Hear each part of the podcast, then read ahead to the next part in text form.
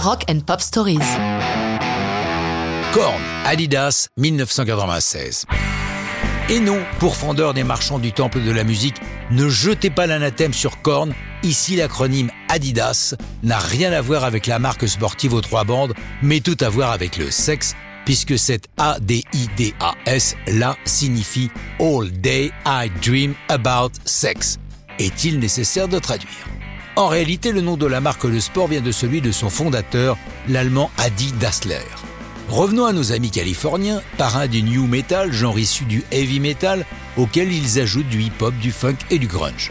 Puisque nous sommes dans les acronymes, notez que trois des fondateurs de Korn sont issus du LAPD, non pas de la police de Los Angeles, mais d'un groupe de funk metal ayant choisi ce nom le temps d'un album. En 94, Korn a allumé la mèche du new metal avec leur premier album éponyme très remarqué. L'attente est donc grande lorsqu'au début avril 96, ils investissent le Indigo Ranch Studio de Malibu pour mettre en chantier leur deuxième album, Live is Pitchy.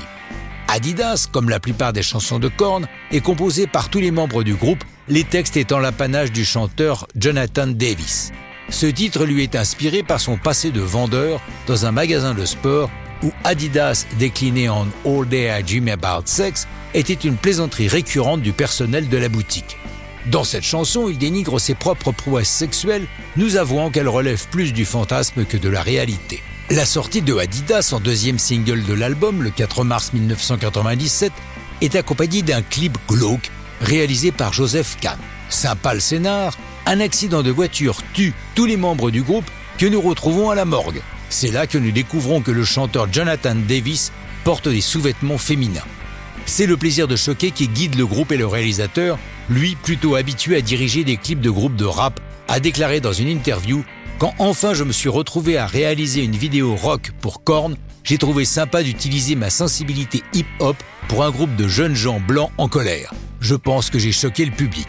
C'est le cas, car même sans beaucoup de passages à la radio, Adidas porte le succès de l'album qui d'entrée se classe troisième du 8 US, se vendant à plus de 100 000 exemplaires dès sa première semaine de sortie. Le commerce va reprendre le dessus. Après avoir longtemps porté en scène des vêtements griffés Adidas, Korn signe en 98 un gros contrat avec le rival Puma, deal qui ne dure pas longtemps puisqu'en 2001 ils abandonnent Puma pour signer cette fois avec Pony, une marque qui a déjà dans sa besace les groupes Stained et Limp Bizkit. Mais ça, c'est une autre histoire et ce n'est plus du rock'n'roll.